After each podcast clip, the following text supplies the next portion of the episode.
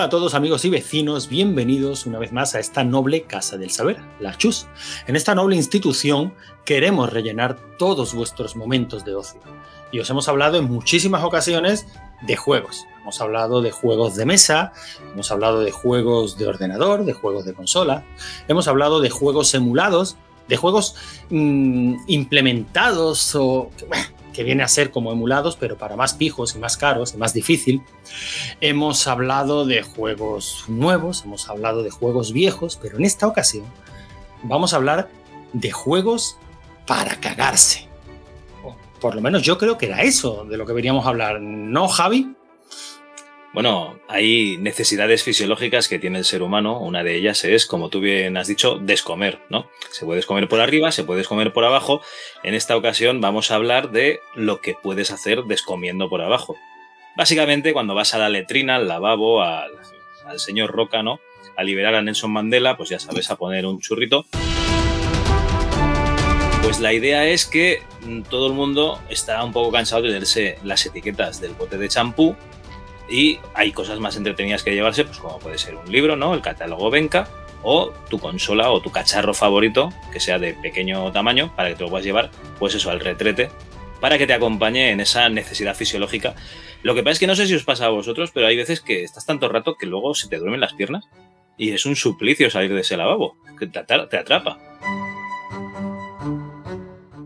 Vale, el caso es que eh, sí, a mí también se me duermen las piernas y entiendo que a, a, los que han venido pues, a este programa a, a, a, dar la nota de calidad, como pueden ser Maese Threadwood, hola Maese, ¿qué tal? Hola, ¿qué tal? Cuantísimo tiempo. Me estoy pues... emocionado. Y aparte he escuchado a Javi decir que la letrina y me ha recordado un soldado francés del siglo XII y ya me ha parecido precioso todo.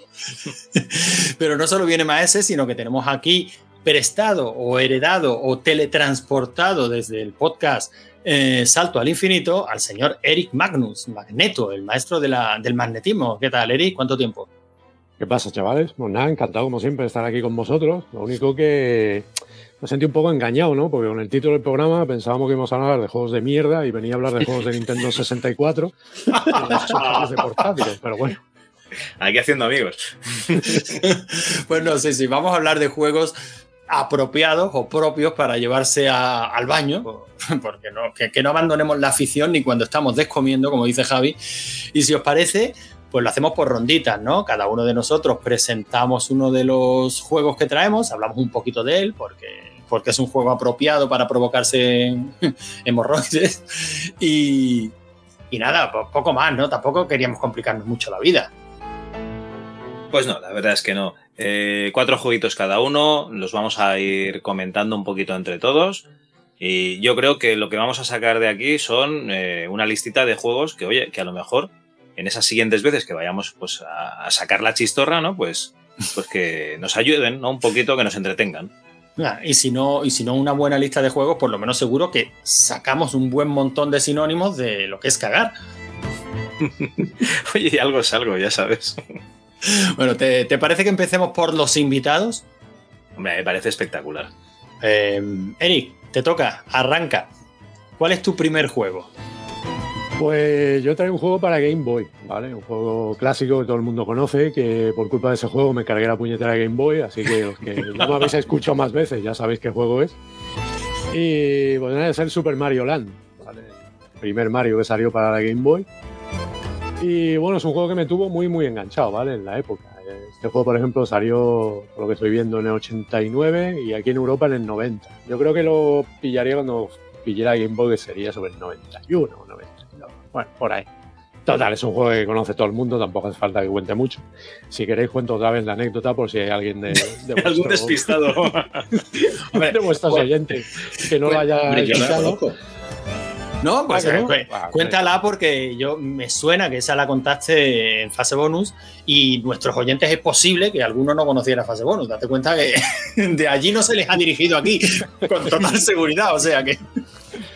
Esto es lo que voy con- es como alguien que ha hecho algo importante en su vida y, y le llaman para y, lo- y siempre cuenta lo mismo. Pues, pues Joder, yo, yo, me, me- yo me meo, o sea, a mí el sufrimiento ajeno me produce gran hilaridad y yo me meo cada vez que la escucho. Mi hermano ha contado 62 veces cuando se compró un sombrero. y- Pues mira, yo no lo he escuchado.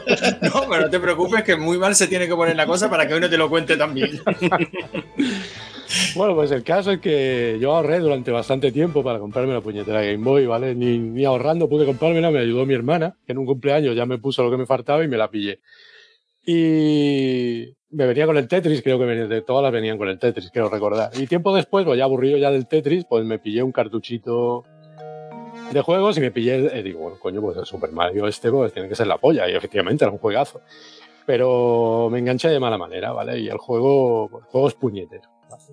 Tiene algunos saltos que son muy, muy jodidos. Y estando en el tercer nivel, creo que es, el nivel así, creo que es en plan de la isla de Pascua, creo que es el tercero. Pues yo estaba muy concentrado y, y estaba tumbado en la cama, ¿vale? Con la, así, con las rodillas flexionadas hacia arriba, ¿no? Y tumbado, jugando. Y había un puñetero salto en el que me caí una vez, eh, caí dos, caí tres. Y a la cuarta que caí ya me cagué en su puta madre cogí la consola y me la estampé contra las piernas. Como un gesto de rabia, ¿no? Sin ninguna intención de, de causar daño, ni a mí ni a la consola. Por desgracia, cuando giré la consola hacia mí, vi que la pantalla se había rajado el cristal líquido.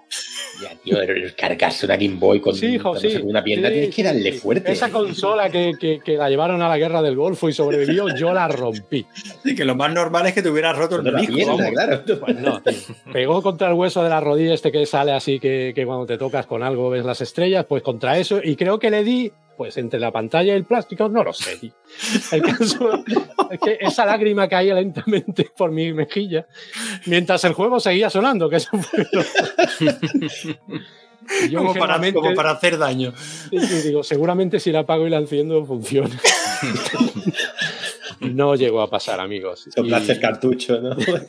y hasta ahí llegó mi, mi aventura con la Oye. Game Boy. Una pregunta, Eric. ¿Cuánto tiempo tardaste en decírselo a tus padres lo que había pasado? No, no, no, no se lo dije. A día de hoy, a día de hoy ellos piensan que todavía funciona. Eh, pues, de hecho, estuvo, eh, o sea, estuvo años, hasta hace relativamente poco, que en una limpieza que me obligó mi mujer, tiré cosas, que fue cuando tiré los juegos de amiga y toda esa movida, que, esa es otra historia.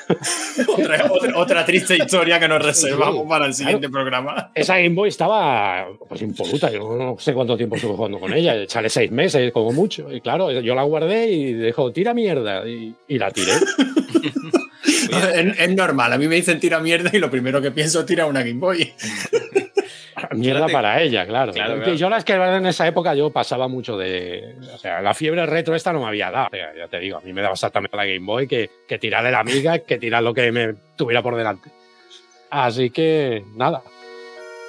Y la Y bueno- es que, que no les dabas la brasa a tus padres que, para que te comprasen juegos para la Game Boy, ¿no?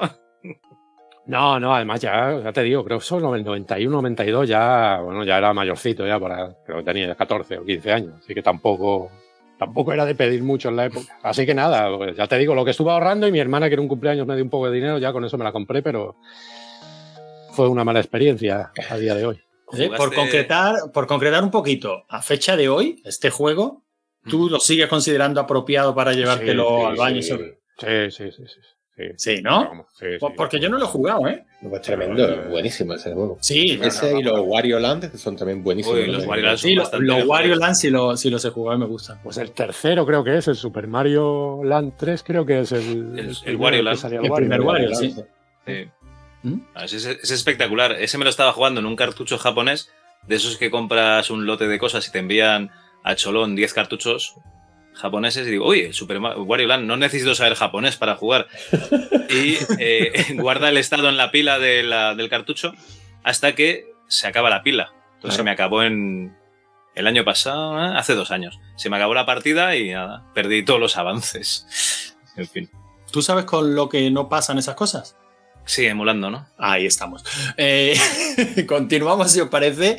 Y. Eh, déjame un, un Ah, sí, perdona. ¿vale? Una cosa interesante de esto que cuando hablamos de esos juegos es que empiezas a mirar cosas y descubres cosas que, que cuando tú lo has pillado, pues ni puta idea, porque no te has preocupado ni de leer el manual. Y simplemente es un detalle, es que me ha hecho mucha gracia, hombre. Ahora en estos tiempos ya decir esto no queda muy bien, pero yo lo digo y ya está. Eh, he leído en la Wikipedia, dice que la historia de Super Mario Land se desarrolla en el pacífico reino de Sarasaland. Y ya está, era lo único que, quería decir. Desde luego, no, no, había que decirlo, has hecho bien en ponerme en mi sitio, había que decirlo. Datos de relevancia. no, no, no, por, supuesto. Más, eh, sigue tú si te parece, ¿a qué nos traes? Pues yo, para no perder la costumbre, traigo. Siempre hablo de la misma saga porque soy un tío soso. Y en este caso, pues Zelda. El mejor Zelda para mi gusto de las portátiles, que es el Minish Cap. No sé si alguno habéis jugado. No. Sí. Qué tristeza, por Dios. Pues bueno, pues el mejor Zelda que se ha salido para, a mi gusto, vamos, para portátiles. ¿Para qué portátil? Y esta salió para la Game Boy Advance. Vale. Pero vamos, que yo lo jugué más tarde emulado, por lo cual es un poco trampa lo de juego para cagar porque lo jugué emulado, pero bueno. Y el juego es una gozada. El único problema que tiene es que es muy cortito, que se echaba 7 u 8 horas y muy sencillo, y eso lo putearon en su día por eso. Como si los Zelda fueran, yo qué sé, los Dark Souls ahora. Pero vamos, que. No sé, es un Zelda con clásico, visto desde arriba, como los buenos Zelda. Era Link como el Link de Paz y tal, que son los mejores. Y nada, eh, básicamente, seguro que habéis visto la imagen típica de Link, me imagino que sabéis quién es Link, ¿no? Como no habéis jugado sí, hombre. sí, hombre. ¿Será, ¿Será, mamón? Ay, hombre, Link hasta tenía, tenía un cable en la Game Boy, ¿no? El cable Link. El cable Link. Joder, Dios mío, te me viene mi corazón. Ese, ese, ese, es el nivel. Lleva ese es el nivel. Sin, sin, pasarte por aquí, pero ese siempre ha sido el nivel. Bueno, de hecho, Link se le llamó Link porque pretendía Miyamoto que fuera un enlace con el jugador, eso es verdad. Bueno, pues el Minish eso visto desde arriba y seguro habéis visto la típica imagen del gorrito verde, pero en este caso con boquita. Porque cuenta la historia que Link encuentra el gorrito este y el gorrito resulta ser un ser que se llama, no, la verdad es que no me acuerdo, era Zaru o algo así, eh, para que veáis lo que he preparado yo esto. Y que tiene que luchar contra un malvado que amenaza el mundo, ta, ta, ta, ta, sale por allí la princesa y lo típico. Y en este caso el malo no es Ganon, que es el malo típico de toda la saga, sino que es el malo de la subsaga de las cuatro espadas. Que no sé si habéis visto alguna vez la cronología del Legend of que se sacaron de la manga.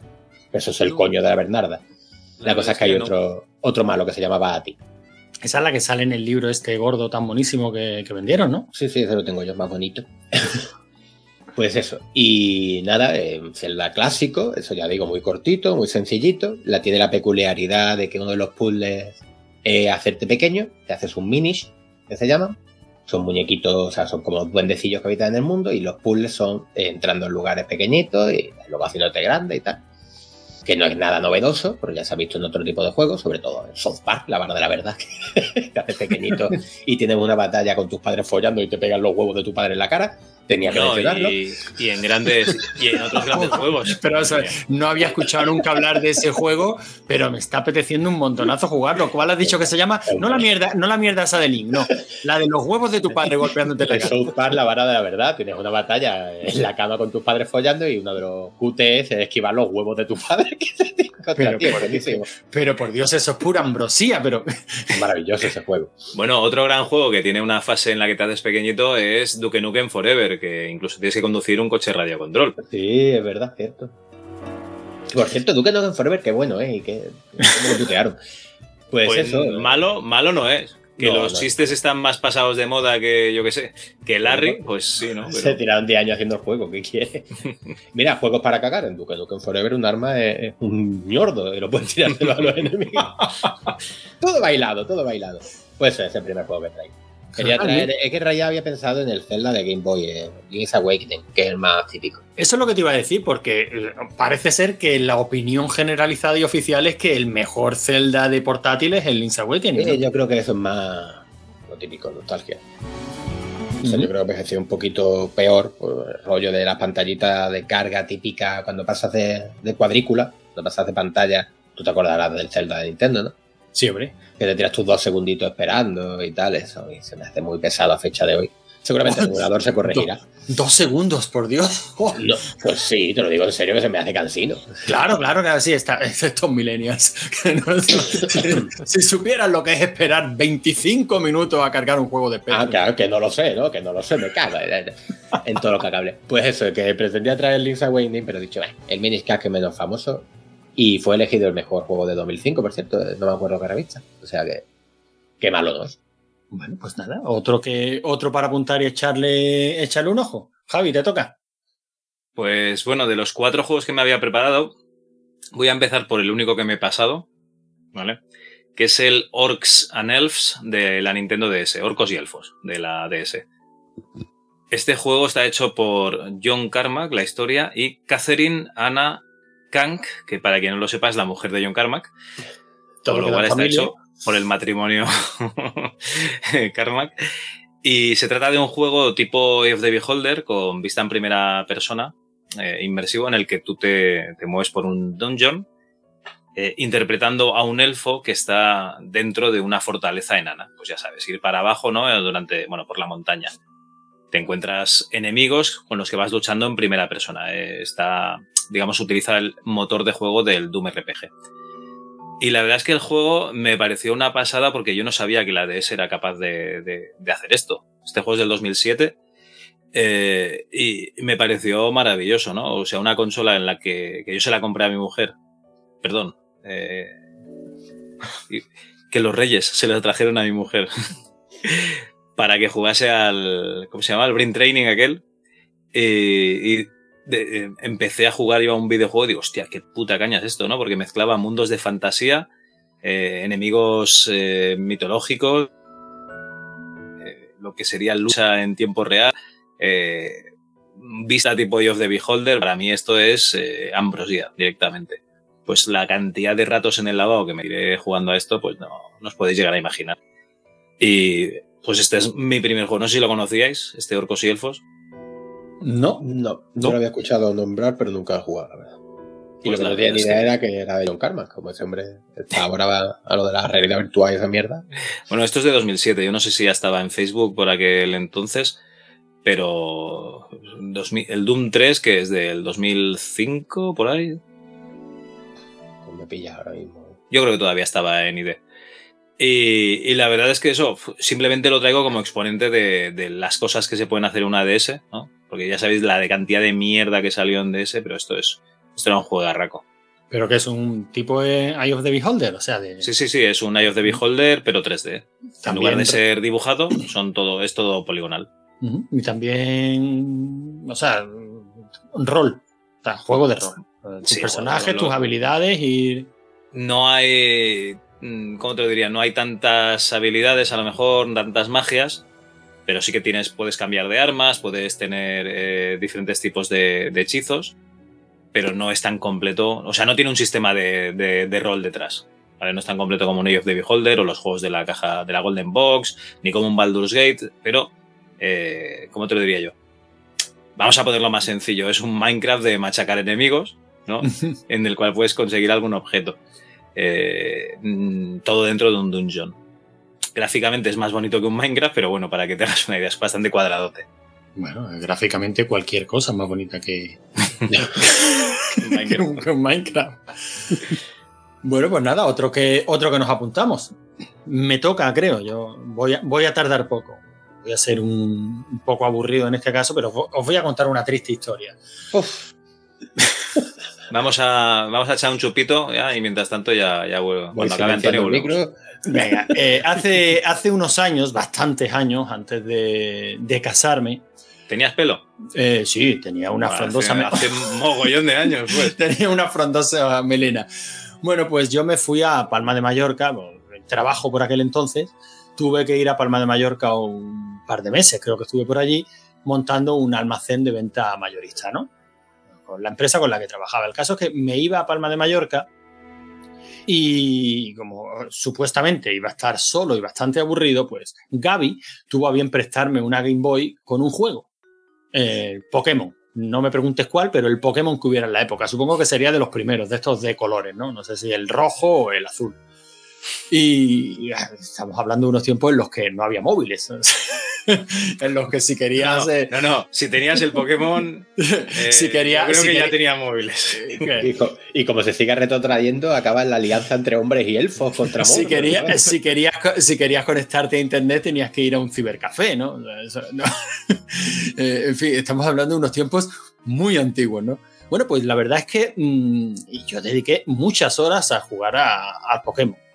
Ese Una- Antonio Lozano en el cibercafé de Mallorca descargándose fotos porno. Venga, venga, que llega el pezón, que llega el pezón.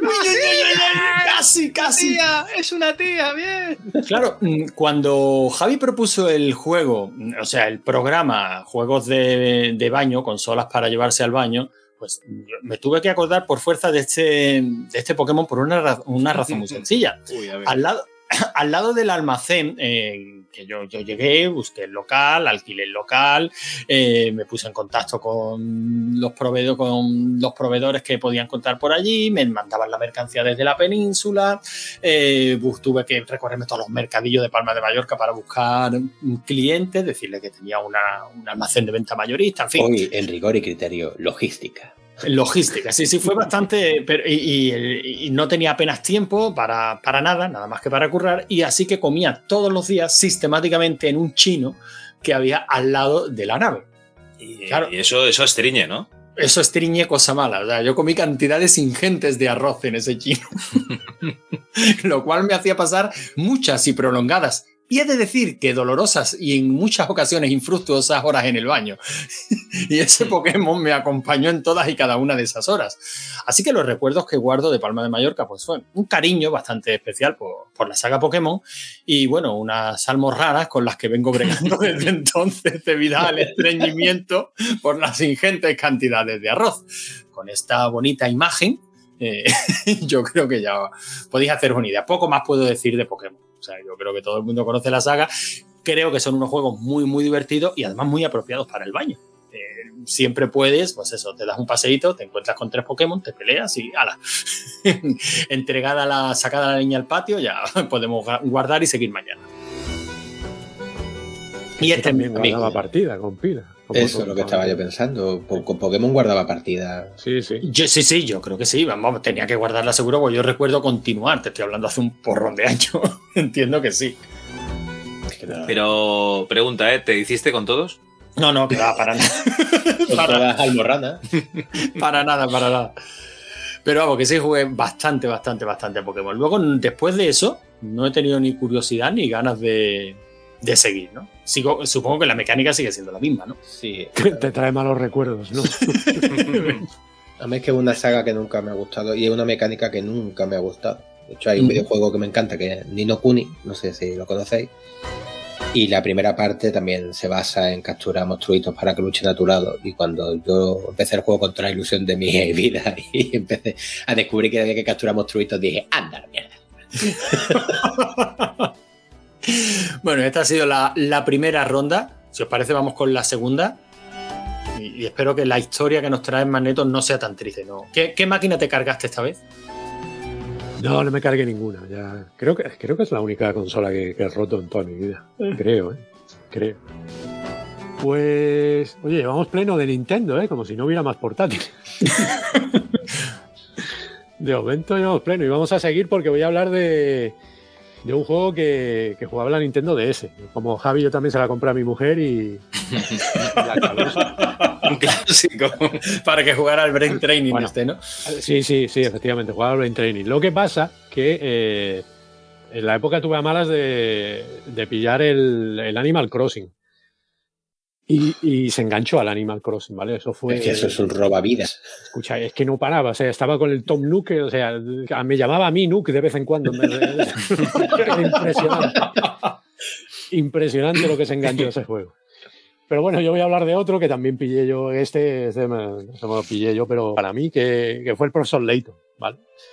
El ¿Cómo, cómo? primero, el profesor Layton. Ah, vale, vale, vale. El profesor Layton y la Villa Misteriosa, que, que todo el mundo conocerá también, son juegos de, de- te va una historia que te va contando el profesor Layton, es una especie de copia japonesa de Sherlock Holmes, con un niño que la acompaña haciendo de Watson y tienes que ir, pues nada, hay una historia y tienes que ir avanzando en ella descu- eh, haciendo puzzles. puzzles variadísimos, de, de algunos que son de números, otros de, yo qué sé, el típico de mueve este palito para hacer, para cambiar esta figura a otra, no es un montonazo de puzzles. Y también tiene algo de exploración porque en las pantallitas que te van saliendo puedes ir tocando en ciertos puntos y te van dando moneditas, ¿vale? Que puedes canjear después por cosas. Y eso es lo básico de los juegos. Creo que son nueve juegos, es posible que sean. Son un puñado. Deben de ser tres o así para la DS. Sí. Para la Sí, 3DS también había algunos. No, no te sé Yo jugué un montón. Yo creo que jugué 5 o 6, que fueron los primeros que fueron saliendo. O sea, comprarme compré el primero. Después ya cuando ya se podía piratear la Nintendo DS, pues con el famoso M3 que me pillé, pues ya se lo cargaba todo pirata. Pero me dio mucho rato. Y este sí que, este es de los que decía Javi de que se te dormían las piernas, pues con este me pasaba. Porque te emperrabas en pasarte un puzzle y no dabas con la tecla y le dabas y le dabas y le dabas y se te pasaba el tiempo volando. Es que había alguno que era chungo de cojones. Sí, ¿eh? sí, sí, es que cuando lo has dicho al principio son de mover palitos, de. No, gente, Sí, no, por que no haya un ejemplo que- Layton. Que la entienda la gente. Sí, sí. Lo hay. Lo bueno, lo bueno que tiene es que son muy variados. Entonces, Sí, sí, eh, sí. a lo mejor un puzzle se te da mal, otro no. Y, y este, por ejemplo, yo se lo puse en el R4 a mi mujer. ¿R4 era? ¿El, el cartucho aquel? Sí, sí, sí. Sí, ¿no? Sí. Y, y, eh, al principio lo jugábamos cooperativo, luego ya se vició bastante y ya, ya jugaba ella. Directamente. Los tres que le puse. Yo esto, esta saga es una de los que tengo apuntadas, yo que sé, de, de tiempos inmemoriales, porque, porque a mí me molan muchísimo los juegos de puzzle, desde los tiempos de. Bueno, lo hablamos el otro día, ¿no, Javi? De Castle of Doctor Brain. Sí, ¿no? Y además es que lo puedes poner, ya te digo, co- cooperativo con tus hijos o, o con tu mujer. Y lo que pasa es que, claro, todos tienen que tener ganas de, de jugar, pero pones ahí el puzzle y, hostia, pues a ver, venga, va, eh, ahora llevas tú el lápiz, ahora otro y tal. Y entre todos vais pensando el puzzle, porque hay algunos que son jodidos, ¿eh? O sea, realmente no es que sea una cosa trivial. Sí, porque tiene puzzles que, que digamos que, te obliga a lo que es la, historia del juego a hacerlo sí o sí, y hay otros que son en plan, pues, digamos, como misiones secundarias, ¿no? Y, algunos de los de la trama principal para seguir continuando sí que son, sí que son jodidillos. Que hay que darle vueltas a la cabeza. También hay una película, Antonio, si no quieres ¿Sí? jugar al juego, puedes ver la película. Una- han hecho una peli de esto, pero de animación, ¿no? Sí, sí, sí, de animación. Ah, pues mira. Otro, Yo quiero jugar al juego, ¿no? Pero ya me apetece también ver la peli, claro. El profesor Layton y, y la diva eterna puede ser. Creo que sí, la diva eterna. Ah, pues Sí. mira, habrá que, habrá que pedirla, a ver si cae por la vaca. y no te extrañe que lo haya hecho la, eh, la película el zumbao, este, el Takashi Miike, ¿sabes? Se me trae cara de Es de- no, no es coña. o Es sea, de, hizo la es de peli- animación, ¿no, Eric? Sí, sí, es de animación. Oye, y, y tú te crees que a Miike eso no importa. Madre mía. No, es que que me ha no. hecho adaptaciones de videojuegos, pero tiene, ha hecho como 30 o 40. La de Phoenix Wright, la de Saturni, la hizo Sí. él, la de Yakuza la hizo No él. jodas. Sí, sí, sí. Takashi Miike es el de la peli esta que nos obligó a ver Javi sí. sí, en, uno, sí. en uno de los primeros rigor y criterio, ¿no? Sí, ahí empezamos a perder seguidores. Los tres que teníamos pasando a dos. ¿eh? La película es de Masakazu Hashimoto, del año 2009. Así que Hombre, el no viejo había- Mazakasu. Que, como, que suena muy molón, pero como diría Tony, maldito Tony, es como Juan Pérez de aquí, vamos. el Hashimoto suena así a chiste de japonés, ¿no? De cuando éramos niños, Hashimoto. Sí, sí. Bueno, pues nada, otro que nos apuntamos, yo desde luego a este sí le tengo, sí le tengo muchísimas ganas. Eh, Maese, ¿qué nos traes?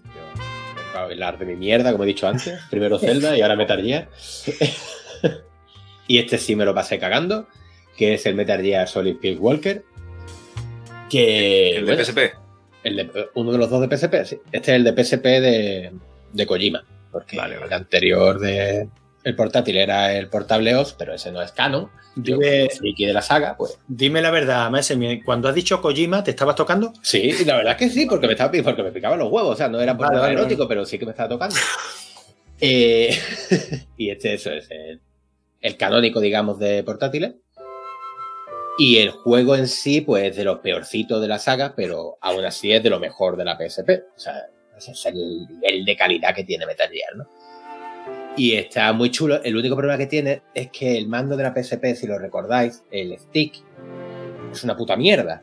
Bueno, O sea, es cortito, es Es cortito. muy que cortito y hacer. con. Claro, pero es que este juego pide dos sticks. O sea, es que lo pide, lo necesita. Pide uno para la cámara y uno para, para movimiento y no los tiene. Entonces se inventaron un sistema de control muy incómodo y tienes que tirar muchísimo de sticks, muchísimo, muchísimo, porque no deja de ser un Metal Gear. Y acabas con el dedo, Dios de mi vida, a mí me salió un agujero en el dedo con este juego, era horrible.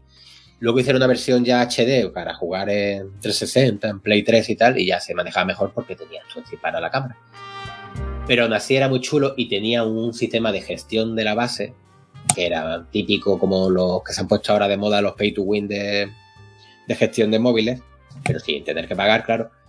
Y eso enganchaba también muchísimo. Tenías que gestionar tu base, esperar a que hiciera una mejora, luego asignarle unidades y tal. Y tanto el juego en sí como la gestión, pues te enganchaba y te tiraban las horas muertas con Jordan colgando del aro y mientras le dabas aquí a, al Metal Gear. O sea que sí que está súper chulo. Es de lo peorcito de la saga, pero ya te digo.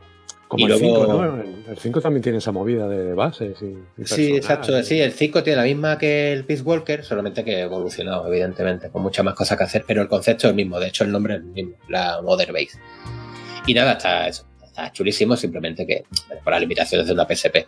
Gráficamente es de lo más tochito que salió para PSP.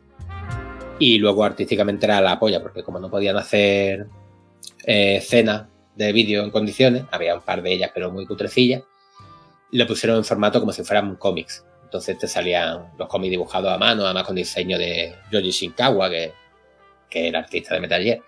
Y estaban súper chulos. O sea, el juego es muy recomendable, pero mejor en la versión remasterizada que tienes el stick de la cámara. Para tu pulgar lo agradecerá. Pero versión remasterizada ya no es para ninguna portátil, ¿no? No, es ya es para PS3 y 360. Este me imagino que sí se podrá jugar en la Vita, ¿no? En la Vita se podían jugar los juegos de PSP. Sí, sí. Sí, sí. Se podría salir. Y además la Vita ya tenía. Yo es que no tengo la Vita, pero sí, ya sí tiene sus dos Steam, ¿no? En condiciones. Sí, sí, sí, los tiene. Pues yo imagino será la versión remasterizada la que vendrá para la Vita. Y si se puede jugar la Vita mejor que la PSP, pues sí, eso que os lleváis. Bueno, pues ala, otro para, otro para apuntar y no jugar nunca. y para seguir haciendo esa lista eterna, Javi, ¿qué nos traes tú?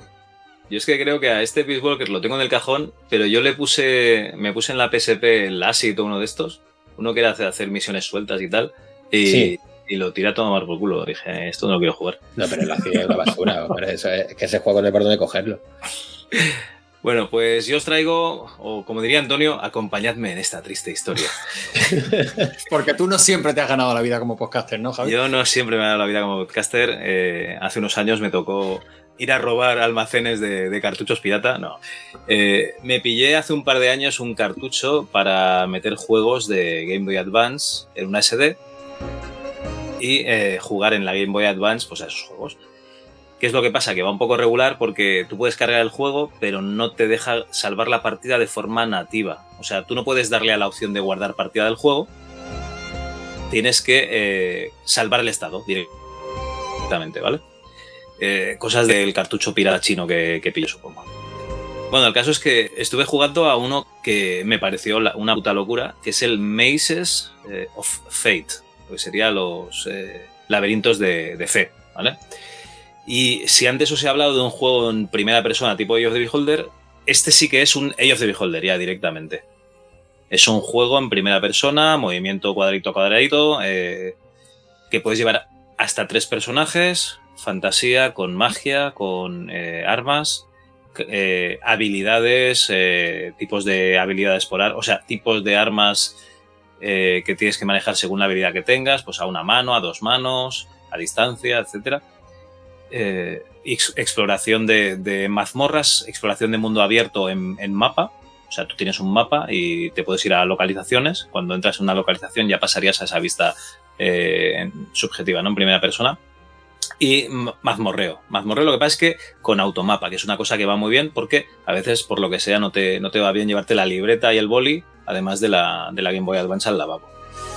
Entonces, en este juego se supone que es una especie de mundo fantástico medieval inventado en el que la humanidad está a punto de desaparecer, porque hay unas movidas con los dioses, un rollo que te explican, pero que tú lo pasas bastante rápido, ¿vale? Pero que hace que tomes de- decisiones en las que algún miembro de tu equipo, pues, eh, deje de estar en tu equipo porque no quiera seguir contigo, ¿no? Entonces tengas que ir a reclutar pues, a otra gente.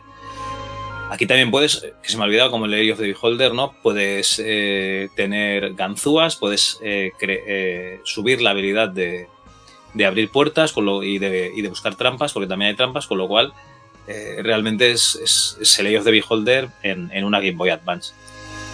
Es de un estudio que según he leído es medio argentino, medio mexicano. No es Sarasa, pero es Sarabasa, ¿vale? No, Sabarasa, que se parece bastante. Y la triste historia es que llegó un momento en el que salvé una, una, partida y nunca más me la recuperó. O sea, la recupero, suena la música, pero no, no se carga, tío. Joder, Javi, toda tu historia acaban con una partida grabada que se va a la mierda. No, coño, tío, el juego de antes acabe el juego directamente. Total, que este, este juego, ah, bueno, a lo mejor cojo el cartucho y lo meto en. O sea, lo estaba jugando en, en la Game Boy SP que me regaló Eric. Por cierto, Eric, gracias. De nada. Pero recordemos que la DS tiene el puerto de, cartuchos de Game Boy Advance y a lo mejor un día lo pruebo y ahí arranca, yo qué sé, a lo mejor es una limitación de la de memoria, alguna mierda, ¿sabes? Y se arregla metiendo en otra consola. Que no lo he probado, por cierto, que soy un perro y, ahí se queda la partida. Pero la verdad es que es un juego que, me encanta porque sigues una historia que la historia te importa una mierda directamente, pero vas evolucionando el personaje, vas pillando otros y, vas explorando un mapa con enemigos variados y, que, bueno, y ambientes variados, ¿eh? que empiezas pueblos medievales y acabas, yo qué sé, visitando templos aztecas, ¿sabes? Una cosa así bastante chula. Este sí que no lo conocíais. No, no, para nada. Tampoco te creas que lo voy a apuntar, ¿eh? O sea. O sea, me mola el estilo Eye of the Beholder, pero al final son juegos bastante largos que le tienes que echar muchas horas. muchas cagadas, tío, son muchas cagadas. Por, Maze of Fate, ¿has dicho qué? Of Fate. Mazes of Fate, sí, laberintos de fe. De verdad, no lo había escuchado en la vida. Eso es porque no me leéis cuando os escribo por el grupo de, interno de la Chus, cabrones. ¿Hay, ¿Hay un grupo interno de la Chus? Pues. Sí, lo que yo diga. Bueno, pues eh, en este caso mm, me toca y voy a traer un juego, yo creo que bastante conocido. Y si me he acordado de él es porque no hace mucho, hace unos días escuchando Retro Hobby 30 lo pusieron a caldo. Uh. Y, y, vamos a ver, las opiniones como los culos, ¿no? Todos tenemos la nuestra, generalmente apestan, pero a mí este juego me parece francamente divertido, que es el Gremlins 2, el de Game Boy.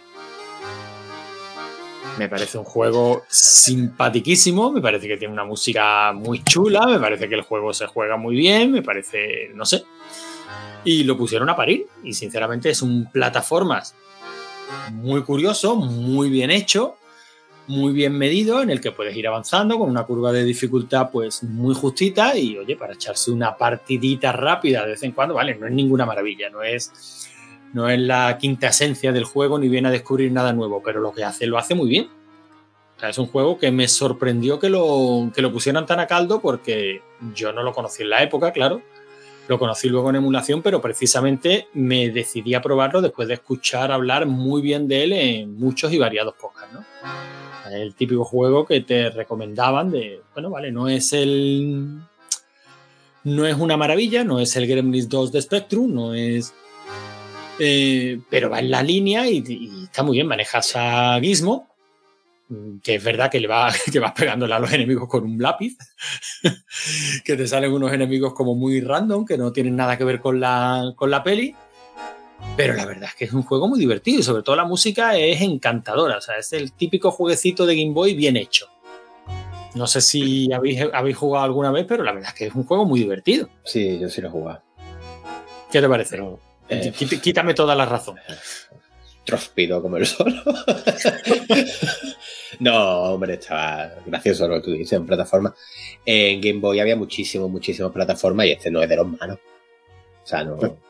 Y lo, eh, me acuerdo yo que el diseño de los bichos a mí me encantaba, o sea, de los enemigos finales, para una Game Boy era acojonante.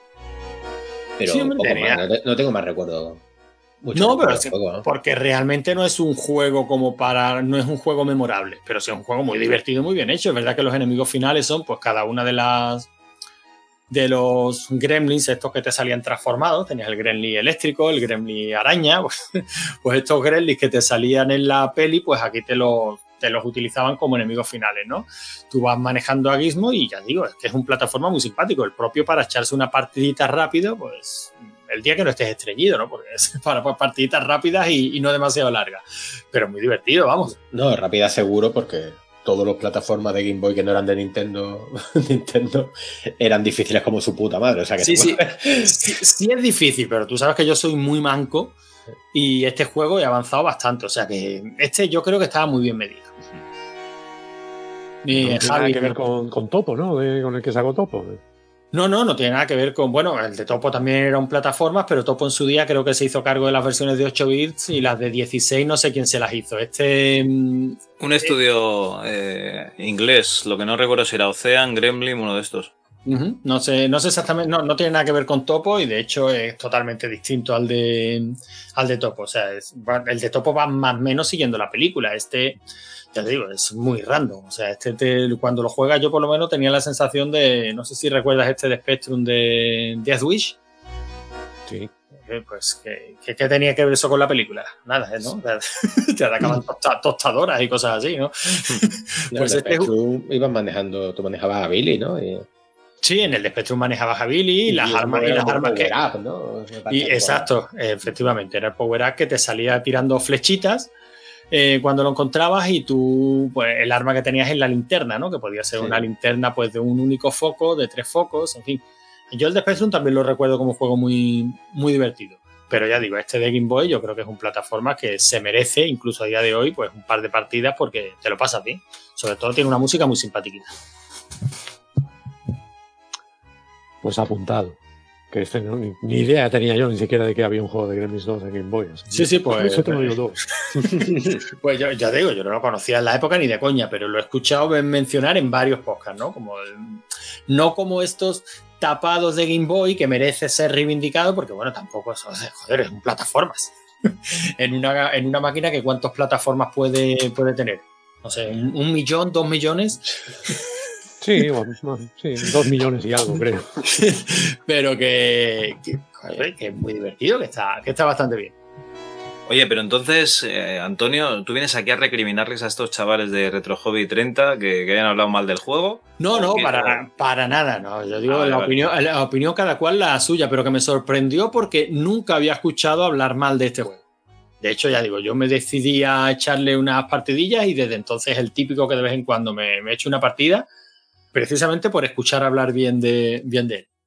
Oye, y una curiosidad, eh, tú que eres un máster de la emulación, eh, ¿dó- ¿dónde juegas esto? Esto con la PS Vita. Vale, vale. Sí, sí, yo todos estos cachar, todos estos juegos con la PS Vita y en emulación, vamos. Vale, vale. Hostia, esta me falta la, la Vita, pero yo ya más cacharros en casa ya no, no, no cabemos. No, porque todo este tipo de historias con móvil imposible, claro. Yo supongo que habrá quien se haga jugar en emuladores en pantallas táctiles. No es mi caso. Ni el de nadie normal. Estaba esperando que alguien lo dijera. bueno, Eric, venga, ¿cuál es el siguiente? Pues no sé cuál de los dos. Venga, vamos a seguir con, con Nintendo, que aquí menos el que ha dicho Manu de PSP, Nintendo a saco. Y en este caso voy a, mamo- ah, voy a repetir con un juego de Game Boy Advance, que es el Ninja Cop. No sé si lo conocéis. No. Ninja Cop en Europa, Ninja 5 en Estados Unidos, un juego de Konami, ¿vale? Eh, plataformas, acción, es un juego muy muy chulo. Eh, no sé, creo que este lo jugué yo por primera vez, no me acuerdo, pero no sé si tiene algún cartucho pirata con varios, no me acuerdo, la verdad. Original seguro que no lo tenía. Y ahora actualmente lo juego mucho emulado, la verdad. O sea, he estado más tiempo en el baño con el emulado que el juego directamente a la consola. Y pues llevas a un ninja, evidentemente, mandos de ninja, pues, y tienes una serie de misiones, por ejemplo, la primera es en un banco que tienes que ir. El juego se trata de ir recogiendo objetos, matando todos los enemigos y salvando rehenes. ¿Vale? Y aparte, cada, creo que cada la cuarta fase de cada fase es un enemigo final. Está muy, muy chulo. Y gráficamente es muy, muy chulo también. O sea, yo. Este deberíais de echarle un ojo. Sé que no me vais a hacer ni caso, pero. pero aunque sea verlo en YouTube, eh, os aseguro que, que visualmente está muy chulo. Y de controles está, está muy bien porque además tienes tienes aparte del salto tienes una cadena, ¿vale? La que te puedes enganchar y te puedes mover libremente con la cadena, ¿vale? Puedes hacer giros y subir varios niveles, eh, ir saltando con la cadena por el techo, pasando, pasando zonas que no puedes pisar. O sea, es muy, muy, muy variadito. Y poco más, la verdad, no. Poco más que contar. O sea, un juego de Konami, de cuando Konami todavía hacía buenos juegos. Y, Cuando no hace pachincos, ¿no? eh, sí, seguramente tendrá un pachinko de, de este juego también. Si tiene uno Silent Hill, lo va a tener. del Ninja Cop. Y nada, no tengo mucho más que contar. Ya os digo, eh, está muy, muy chulo, en serio. O sea, yo había cogido otro que, que ahora, que ahora dirá Antonio que, que me robó eh, cuando propusimos los juegos. Este es mi segundo juego favorito de, de la Game Boy Advance. El Es que es muy goloso. decir, El, este. el que te ha robado es muy goloso, ¿eh? Sí, sí, sí.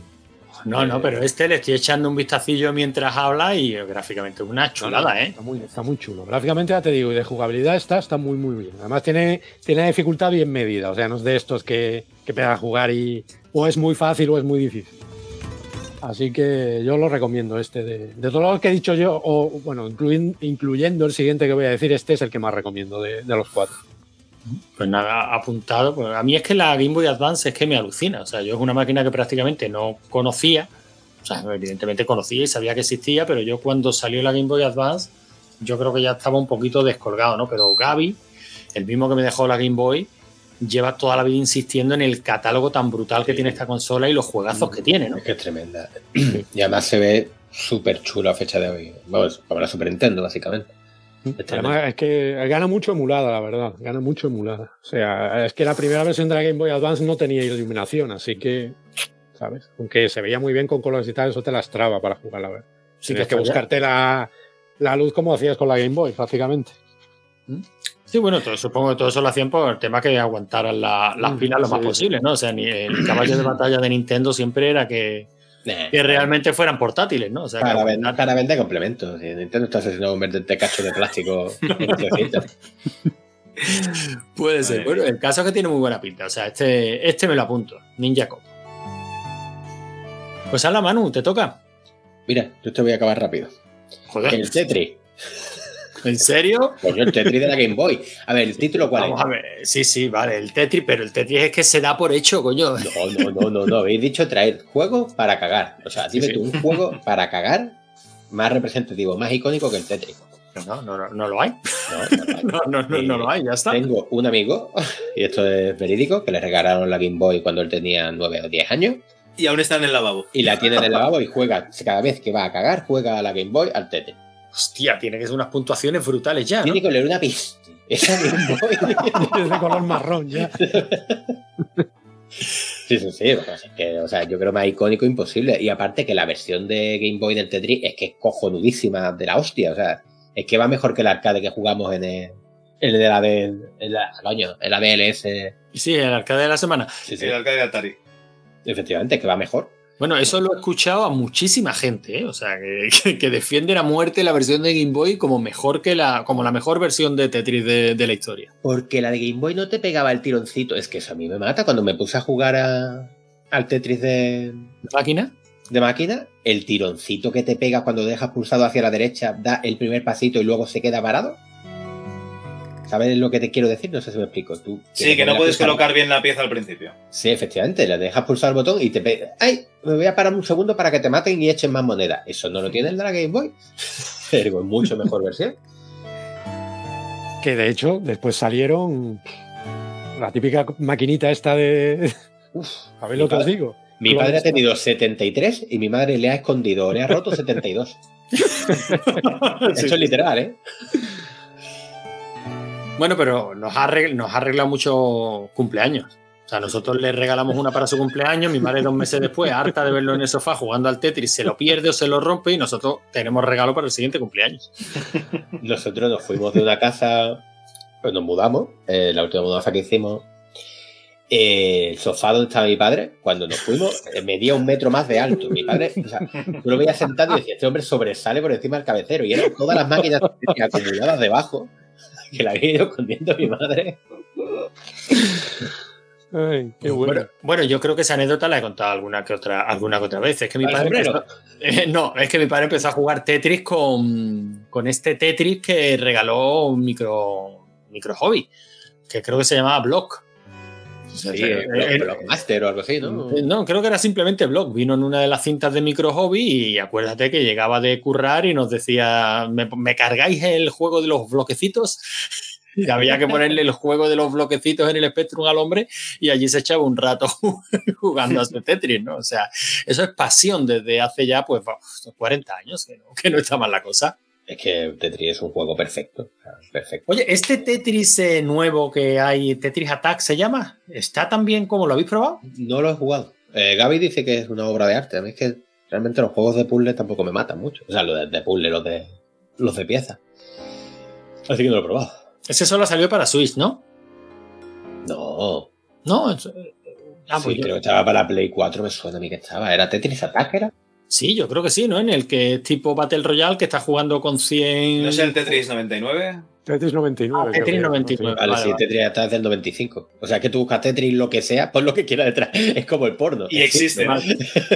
no, no, yo me refiero a este Tetris que son tipo Battle Royale. Que... Sí, se lo jugaba yo en la Switch, creo que vale, es el Tetris y, 99. Y el que yo decía era el Tetris Effect. O sea, vale, que, que, pon, pon, la palabra que tú quieras detrás de Tetris y decís. Este, este y el 99, ¿qué tal entonces, Eric? Pues a mí me pone de los nervios. entonces no, entonces no, que uno ya tiene una edad. Que creo que los de 99 es porque juegas con 99, creo. ¿eh? No sí, creo que sí, que son 100 personas y que sí, sí. leyendo que hay diferentes estrategias, claro, porque si vas al principio a tope de puntos van todos a por ti, entonces tienes que mantenerte ahí un perfil bajo. Claro, es que es eso, no puedes jugar tranquilo al Tetris como puedes jugar tú solo, sino que tienes que estar atento, además, como a la gente de por putearte. Yo es que me pongo muy nervioso con esas cosas. Entonces yo juego unas cuantas partidas, pero ya esto que tenía que vigilar o ver a quién tenía que putear o una cosa u otra, creo que una vez llegué a quedar tercero. Ese ha sido mi, ese ha sido mi récord, quedar tercero. Pero está muy chulo. O sea, si te gusta el Tetris, con este lo flipas. No, ya, pero a mí lo que no me gustan son los nervios. Yo creo que mi. O sea, yo el tema del mundo del videojuego lo abandoné radicalmente en una ocasión en la que un compañero de trabajo me dejó un Call of Duty. No sé cuál uno de ellos, que empezaba en el desembarco de Normandía. Yo empecé a jugar mi partidita y allí empezó un señor a pegarme voces, vamos, vamos, por aquí, va, tierra, va. Yo lo apagué y dije, señor, señor, yo no tengo edad para esto. ¿Qué necesidad? ¿Qué necesidad? Tanta prisa. Yo que venía de un Green Beret. O sea, tú querías Ahí, desembarcar con una silla de playa. Yo te, recordaba, te recordaba la mili. El problema es que te recordaba ese sargento chusquero, ¿no? ¡Venga, Antonio! ¡Esa letrina más limpia! Yo quería desem de desembarcar tranquilo, sin agobio, sin prisa. Este señor pegándome bici. ¡Eh, por aquí! ¡Sígame, sígame, sígame! Ya, ya. Lo, lo dejé. Hemos llegado, hemos llegado a Mallorca, ¿no? Estamos en Cancún ya. ¿No hay un chino por aquí? Así que no, me parece que este Tetris 99, por más ganas que tenga de echarle un ojo, no, no, está hecho para mí. Lo que, o sea, a lo mejor lo que trae Javi sí está hecho para mí. Javi, creo que te toca. Espera, que pongo la pausa al Tekken. bueno, pues eh, tengo dos, me quedan dos, y bueno, igual que a vosotros, básicamente. y eh, venga, va, para no seguir. Os voy a confesar algo. Yo cuando hablé con Antonio le dije, vamos a hacer un juego de, de juegos, o sea, un programa de juegos de cagar, pero de la Nintendo DS. Vale, lo que pasa es que esto ha ido mutando en juegos de cagar porque realmente no te llevas solo a DS, sino que puedes llevarte cualquier consola. Entonces, para sorpresa de todos, os traigo otro juego de DS. ¿vale? Porque el de antes de Game Boy Advance también estaba para DS, ¿vale? El Maces of Fate también está para DS. Entonces os traigo el Dementium The World. Este juego es un juego de terror psicológico. Bueno, al final es un FPS shooter, ¿vale? En el cual hay criaturas eh, fantasmagóricas, demonios, eh, masas de carne. Es como si juntas Doom con Hellraiser y, y un poquito de Silent Hill y lo que te pasa es que estás en un hospital abandonado, solo, y vas caminando por allí, te vas encontrando cosas apuntadas, ¿no? Pistas y tal. Tiene una cosa buena que es que tienes como una especie de, libro de notas, ¿no? Tú puedes apuntar con, con, ese lapicito que llevaba la DS, puedes tomar notas. Pues yo que sé, te encuentras un código, pues lo apuntas en tu libretita, ¿vale? Eh, virtual y así ya lo, lo, tienes ahí guardado. Pues, y luego te empiezan a aparecer criaturas, pues te puedes pegar con ellas con, con porras al principio, con armas cuerpo a cuerpo, y luego encontrarás pues pistolas y de todo para, para machacarlos. Es un, ya os digo, un Doom super vitaminado para la DS que, que tiene una ambientación muy Hellraiser, muy, te, muy terrorífica. Y mientras más estaba mirando las capturas para ponerme un poco al día, porque este juego lo jugué hace, hace mil años, pues igual en el 2006 o 2000, no, 2006 no, porque salió en 2007, pues en el 2007 o así lo jugué, Y me están entrando ganas de volver a jugar, o sea que en cualquier momento os dejo para ir al lavabo y me echo una, una partidilla, chicos. Eso espérate a que acabe el programa, no, no seas mamón, coño. Un poquito de profesionalidad, Javi. No te estás ganando sí. el sueldo, ¿eh? No, no, yo ya. Ya es que no, no me lo gano. ¿Cómo has dicho que se llama? Dementium. Tiene un subtítulo que es The Word. De hecho, hay dos juegos de Dementium. Está el Dementium y el Dementium 2. Pero como no me acabé, no me el primero, pues no os voy a recomendar el, el segundo, ¿no? Entonces, Dementium. Los dos para DS, ¿no? Los dos para DS. Eh, realmente, joder, es que no parece una DS, tíos. Es que no parece una DS. Parece una puta Play 1. No sé, ¿eso lo dices como algo positivo o...? No, yo, yo- para mí es positivo. En una pantallita Ah, vale. así pequeñita encontrarte algo así, para, mí es, es estupendo. Vale, vale, vale. Pues nada, otro que, otro que nos apuntamos y... y además, la ambientación me mola, o sea que pegar tiros es, es bien y ambientación terrorífica es bien también, o sea que todo bien. Ya te digo, un hospital llen- lleno de sangre, ¿no? Rastros de sangre por el pasillo, que sabes que si sigues ese pasillo te vas a encontrar algo, ¿no? Pero además tiene como puzzles, ¿no? Porque realmente puedes eh, encontrarte eh, códigos y cosas que te tienes que apuntar pues para abrir otras secciones. No es, no es un Doom, o sea, no es que te vengan todos los enemigos a saco, sino que no es un Serious Sam, ¿no? Que tú estás en un sitio y, y llevas, yo qué sé, chetos, ¿no? Y resulta que todos los demonios quieren comer chetos y te van siguiendo, ¿no? Aquí es un poquito más pausado, más terrorífico. Pues otro para, otro para la saca, si nos va a faltar jubilación, tú verás. Ya te digo. Bueno, y me toca... cagar en este caso. Por eso se acaban los rollos de papel de váter, porque, claro, la gente tiene que jugar a tantas maravillas que... Ah, Yo, yo- yo creía que era para los juegos que no tenían automapa. En algún sitio había que apuntar. Ah, vale, también. Bueno, pues el que traigo yo ahora es para la, para la Game Boy Advance. Otro que conocí en emulación y otro que tuve que jugar después de escuchar hablar muy, muy bien de él en muchos y variados podcasts. ¿no? Este casi que me podéis contar más vosotros que yo. Porque es el Dragon Ball Advance Adventure, Qué maravilla. que a mí me parece un juegazo, pero yo realmente no he avanzado mucho. Es verdad que es el típico que cada dos por tres digo, venga, que ahora me pongo y me lo paso. Y me pongo y no me lo paso. Pero me Eh, parece un juegazo, o sea, me parece gráficamente una gozada, de sonido una gozada, la variedad de situaciones me parece una gozada, o sea, un juego que lo mismo es un beaten up, que es un uno contra uno, que es un juego de naves, pues me parece, me parece, una, me parece una chulada, me parece divertidísimo, me parece variadísimo, y luego encima tiene unos personajes que me encantan, y, y bueno, un juego que ya sé que conocéis todos, ¿no? A ti te lo he quitado, Eric. Sí, sí, totalmente. Para mí es mi juego favorito de la Game Boy Advance y, y el mejor juego de, game- de, de Dragon Ball que se ha hecho. Ahí, ahí lo has dicho. Es el mejor, o sea, es el juego de Dragon Ball. La única pega que tiene, que para mí nos pega, es que se acaba en, en Satanás Corpetit, perdón que lo diga en, en catalán. Eh, Piccolo, me parece que lo llamáis, ¿no? En castellano.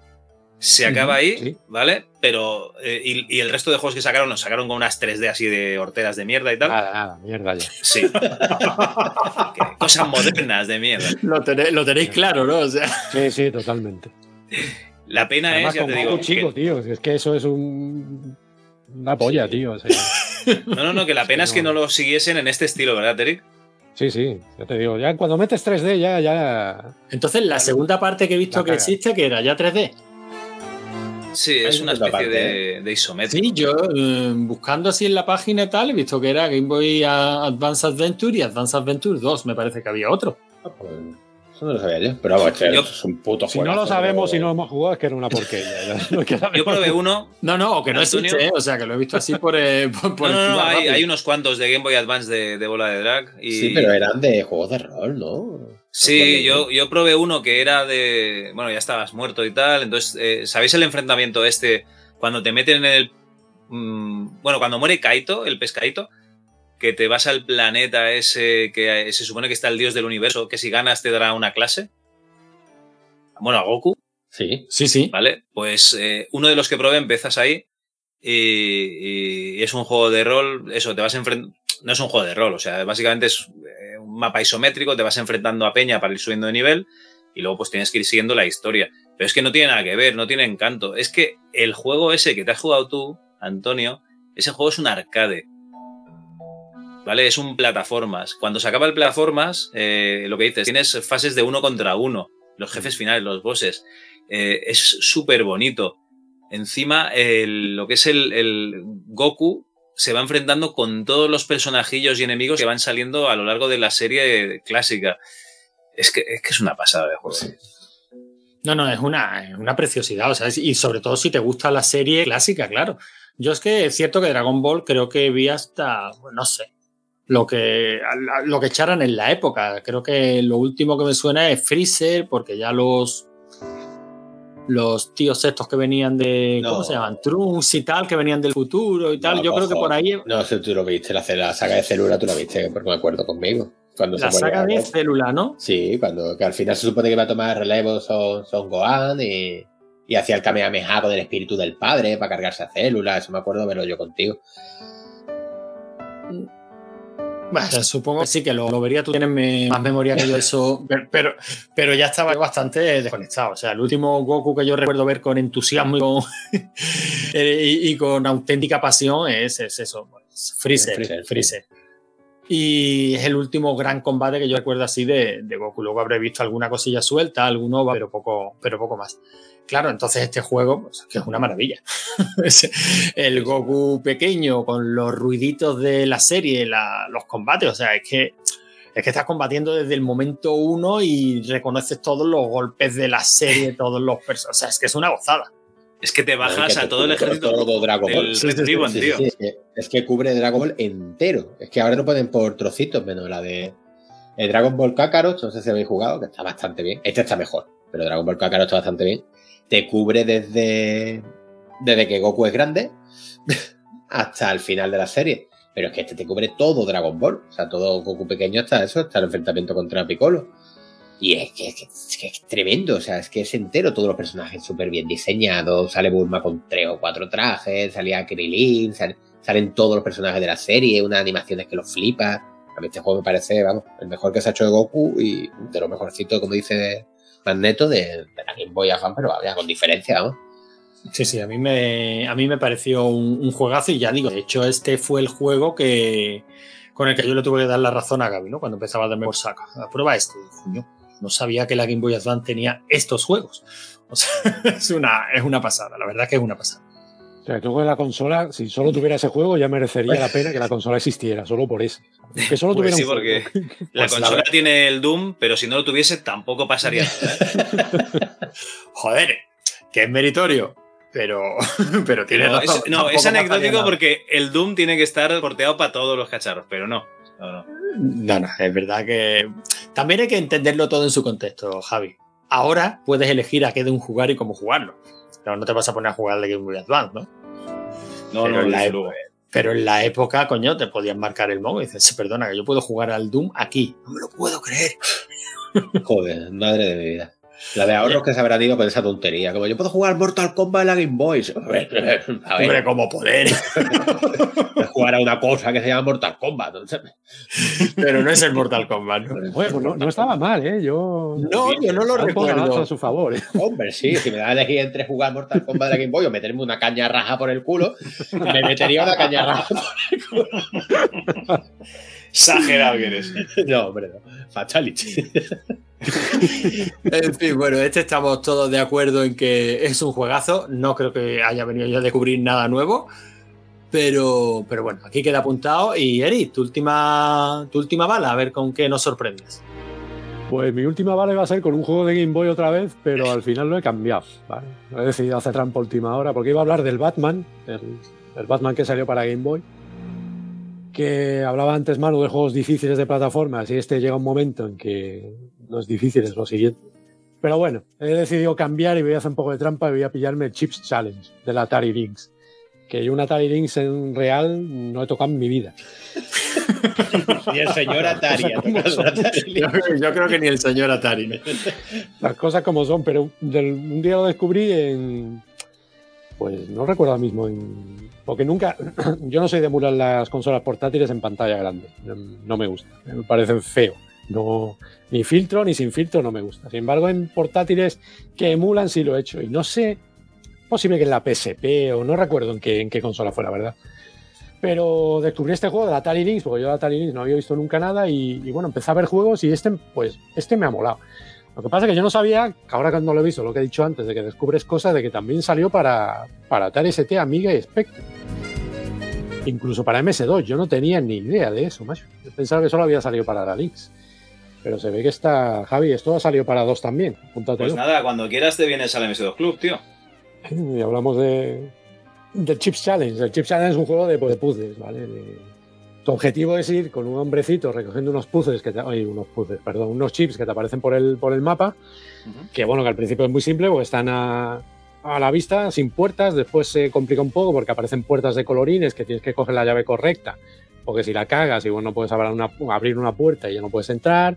Después aparecen distintos tipos de, de suelo, digamos, que solo puedes pasar, por ejemplo, suelo de fuego, suelo de agua, que solo puedes pasar si coges un determinado ítem.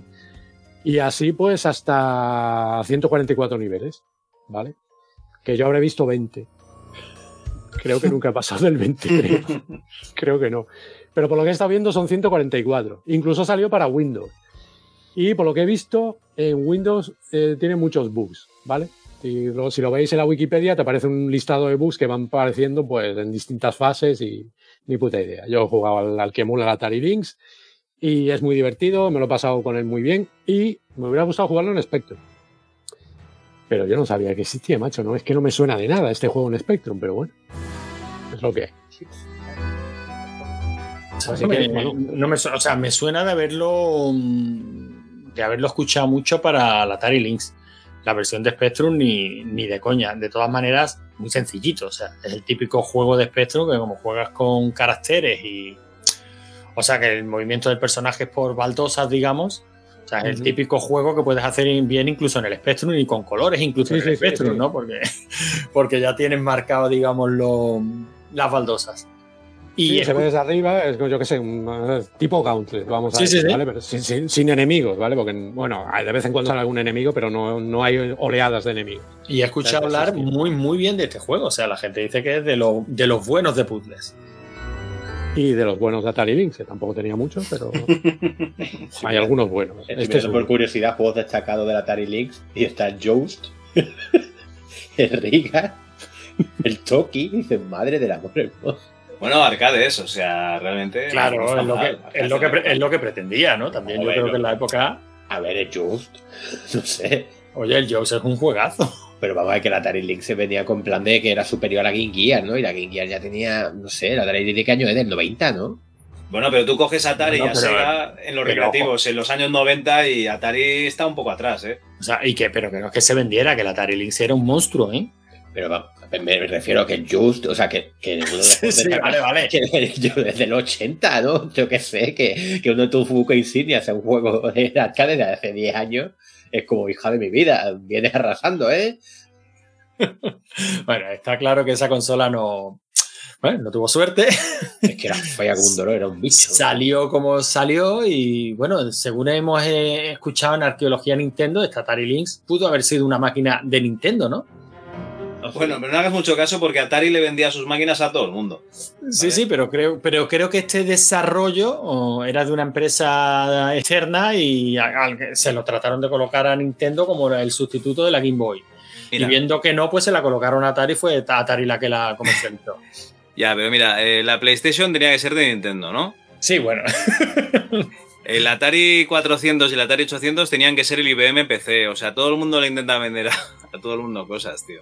Sí, sí, hombre, ya, ya. Lo digo como curiosidad nada más. ¿Se me entiende, Javi? De verdad, perdóname por existir. 30 que Nintendo ahí sigue y, y Atari, pues ya sabemos dónde está. Pues sí, la verdad es que, la verdad que sí. 32.000 pesetas, que, que, que, me está dando algo. pues eso es un factor importante. ¿Cuánto valía la Game Boy entonces? 19.995, ¿no? Sí, pues creo está. que sí, Ahí sí, lo sí. tienes. Y la CPU que utilizaba se llamaba Susi. ¿Cómo? Tiene una consola con una CPU que se llama Susi. Bueno, perdona, aquí hemos conocido mundos fantásticos que se llaman Sarasa. Tampoco es para que no. Joder, el eterno retorno, ¿cómo hilamos, eh? Venga, Maese, ¿qué, ¿qué nos traes tú? Eh, bueno, yo ya acabo con el Final Fantasy Tactics. No sé si habéis jugado alguno. No, Eh, no. Joder, pues esto es una maravilla. No sé si os gusta el juego de rol táctico. No. No. Ah, perdón, ¿de Nintendo DS has dicho? ¿Este es de Nintendo DS? El Tactics yo lo jugué en la PSP, pero en la versión de eh, remasterizada, por así decirlo. era, exactamente igual, pero, o sea, Final Fantasy Tactics War Lion o algo así. El original salió primero para PlayStation, creo recordar, y luego salió para Game Boy Advance. Y esto es una maravilla, pero una maravilla. O sea, que si os gustan los juegos de rol táctico, que por lo que habéis dicho no, ni los Fire Emblem, ni. Pero cuando dices juego de rol táctico, te refieres a juegos de rol japoneses. Sí, pero tácticos. O sea, lo que se ve, tú lo ves, este por ejemplo, se ve en vista isométrica, tienes tus unidades, y en tu turno, pues puedes moverlos por un tablero, luego ejecutar tus acciones, luego el turno del enemigo. ¿Sería como un wargame? Sí, eh, Fire Emblem, es que no sé, Valkyria Chronicles o Might and Magic.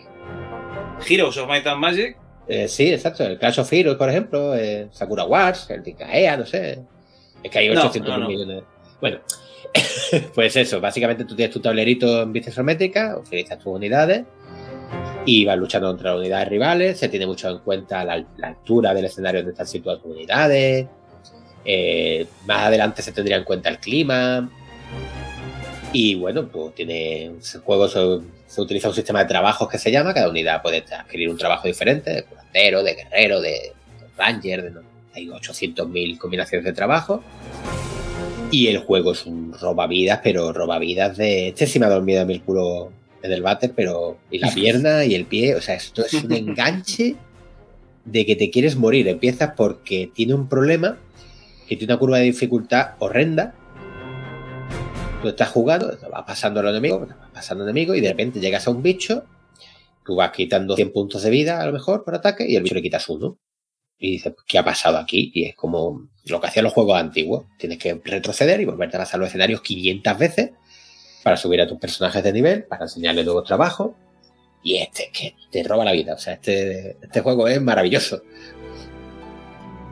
Bueno, pues nada, no, no, no, no me han entrado ganas de jugarlo, pero supongo que habrá gente que sí, porque hay gente pato. Pero es que no puedo creer que nunca había jugado a un juego de este género, de verdad. No, es que ni siquiera sé qué género. O sea, esto que es un juego de estrategia. bueno, es que se llama juego de rol táctico. Pues, o sea, RPGT. A ver, perdona, que, voy, a hacer, voy a hacer una, una encuesta rápida. Eric, ¿tú sabes lo que es esto? Yo creo que se parecerá a lo más parecido que he jugado yo a esto, que también se llama Tactics, es el Fallout Tactics. Que sí, yo era muy fan de Fallout y, decidí probar este, porque no había probado nunca. Y digo, voy a ponerme y, jugué media hora, creo.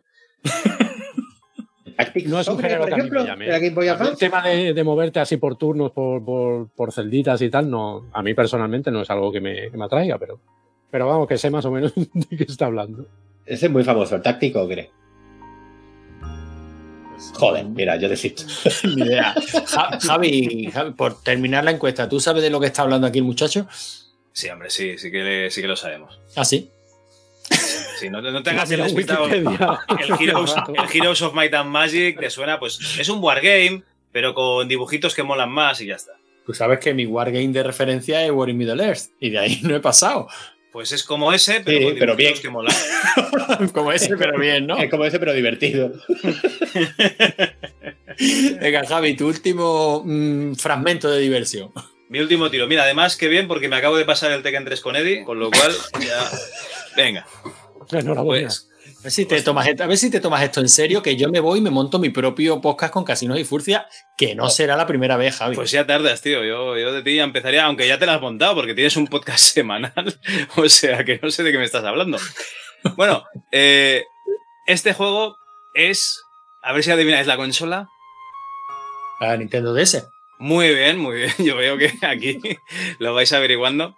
Es un juego de 2009 eh, es un juego muy británico, aunque no, lo han hecho británicos. Es un juego que mezcla las plataformas más tradicionales eh, con los juegos de puzzles y es Henry Hatchworth in the Puzzling Adventure. Digamos que tenemos una especie de, señor británico rollo Willy Fogg que tiene que ir a investigar unas cosas que no recuerdo qué son porque hace mogollón de tiempo que lo jugué, ¿vale? Y eh, vas pues por, unos escenarios así rollo selva y tal, saltando, bregando con enemigos y cuando derrotas a esos enemigos pasan a la parte de abajo de la pantalla, a la segunda pantalla. ¿Y qué hay en esa segunda pantalla? En la segunda pantalla hay un juego de puzzles. Hay un juego de puzzles lleno de cuadraditos de colores que tienes que juntar tres cuadraditos del mismo color para que desaparezca. ¿Vale? Entonces van apareciendo cuadraditos. Tus enemigos que vas derrotando, bueno, algunos de ellos se transforman, pues yo que sé, en cosas buenas, corazoncitos, por ejemplo, o rayos que eliminan más, más cuadraditos, o en bloques de una cara triste. Los bloques estos de cara triste, cuando van ascendiendo, rollo Tetris, van ascendiendo hacia arriba estos cuadraditos, si superan el límite, aparecen en el juego. ¿Vale? Entonces te, te, cae ahí un bloque y te intenta, te intenta matar, ¿vale? Entonces estás luchando en dos frentes a la vez. Estás eh, en el juego de plataformas, por un lado, y por el otro lado tienes que intentar deshacerte de los cuadraditos peligrosos, ¿no? O, coger los cuadraditos que te interesan. Pues yo qué sé, vas mal de vida y hay un cuadradito de un corazón, pues intentas eh, hacer la combinación de tres cuadrados para, para conseguir. Vale, más cosas. Eh, está la hora del té, ¿no? Que tú consigues eh, cuando llegas a un nivel determinado de, ahora no me acuerdo, energía o algo así, te transformas en, en, un robot victoriano, como un mecha de estos de bola de drag del principio. ¿Os, os acordáis cuando se enfrentaban contra los de eh, la, el Red Ribbon, la cinta vermella? que llevaban un robot así muy redondo con bracitos y piernecitas. Sí, sí, sí además sí. sale en el juego que hemos comentado antes. Efectivamente. pues en un, en un, robot de estos, pero, pero rollo victoriano, o sea, como si fuese steampunk. Y, y claro, ahí vas pegando mandobles y vas pegando el pulpo. Luego también puedes conseguir un trabuco, entonces el trabuco lo puedes disparar gastando energía. O sea, realmente es un juego espectacular que solo tiene un problema que es que lo jugué pirata con el R4 la DS y tampoco había una fase de la cual no, no pasaba. No sé si era un bug de, del cartucho. No, sé, no creo que sea el sistema de piratería, porque la verdad es que yo creo que me estaba acabando ya el juego. El caso es que es otro juego de esos que no está terminado porque no he podido. Pero es la hostia, es de los mejores juegos de DS que he jugado. Pues ala, otro para apuntar. Este, este tampoco sonaba. No, no, para nada. O sea, no, no, me suena de nada, pero lo que me has contado, a mí por lo menos me ha traído. Es ah, o, sea, bueno. o, sea, o, sea, que un señor inglés que se pone soviético cuando llega la hora del té eh, con pulecitos sí te atrae, pero el Final Fantasy Tactics no. Por lo que sea, eh, Manu, no lo has vendido bien, tío. No, yo creo es que. Es que todo lo que huela a japonés, pero si muy, quiere, muy japonés. Uf. Si quieres volver a intentar venderlo, Manu, venga, de verdad, cuéntanos algo que no nos hayas dicho antes. Claro. Anda a cagar. Os voy a decir una cosa, el, el, RPG Maker ha hecho mucho daño en la credibilidad de ese tipo de juegos. Pero, pero es un juego de... Ya lo sé, pero tiene esos gráficos. Ay, señor. Bueno, y ya... el juego este tío que has contado, tío. Además, a eso mí, de. A mí, un señor inglés en plataforma, yo sí, sí. me imagino que haciendo balconing. Esto... me mola un montón, vamos, eso. Me resulta curioso por el tema de que se ve que aprovecha bien la Nintendo DS. O sea, arriba plataformas y abajo, supongo que con el lápiz vas moviendo los bloques esos que dices. Y no, y no plataformas cutres, ¿eh? O sea, plataformas bien hechos, unos fondos súper chulos. O sea, realmente es un juego muy, muy, muy, muy currado. Todo pixel art. O sea, muy chulo. Pues a la uno, para apuntarse y para, para, probar, aunque bueno, estamos condenados a, a, que nos pase lo que a Javi, supongo. O sea, no nos lo podremos terminar ninguno porque algo tiene la, la Nintendo DS o la Nintendo DS de Javi que no le permite terminarse ningún juego. La puta Nintendo DS de Javi, me cago en la... ¿Hemos dicho algún juego que hayamos jugado que no sea pirata? Eh, eh, hombre, el Super Mario Land y se principio. el, te, el, Tetris. Hey, el Pokémon, el Pokémon que yo jugué no era pirata. Pero, pero era prestado. O sea, que... ah, ¿Hemos comprado algún juego de los 16 que han salido? Eh, yo no. ¿Quieres que diga uno no pirata o lo dejamos para otra edición? Eh, ¿Tienes otro no pirata? Sí, hombre, yo he jugado muchísimo al. Además, estaba entre este y el, y el que os acabo de decir. Al Outrun 2006 de la PSP, que es una puta pasada. Buah, juegazo. O sea, juego de coches, ¿no? Juego de coches en el que tienes que derrapar con, con los controles, con los gatillos, ¿no, Eric? ¿Pero sale sí. la rubia? Eh, ¿Sí? Sale la rubia y, y, la rubia te pega para el pelo si haces sí, eh, mal los adelantamientos o si, o si, tienes algún roce con otro coche. Entonces, eh, es, es la arcade, pero pasada la PSP y se ve espectacular, tiene un ritmo vertiginoso, bueno, es un outrun y no es como, yo qué sé, como jugar al, al, de Play 2 con el volante, porque no tienes volante, ¿no? Pero la PSP, el sistema que tiene Outrun 2006 es que cuanto más derrapas, más rápido vas, o, o más, más, que rápido te conserva la velocidad, con lo cual si entras sí, en una es que curva... Tiene, tienes que derrapar sí o sí. Sí, cuando entras. Ay, perdón, ahora, Eric, sigue. No, no, te decía que tienes que. O sea, cuando tomas las curvas no las tienes que tomar normal porque no, no las tomas. Sales, o sea, no da. claro, tienes que derrapar y, y, es lo que has dicho, que te mantiene la velocidad a la que vas, la mantiene derrapando. O sea, si ves que te sales, cero, simplemente pero... tienes que soltar un poco el acelerador pues para, para rebajar velocidad, pero. Sí.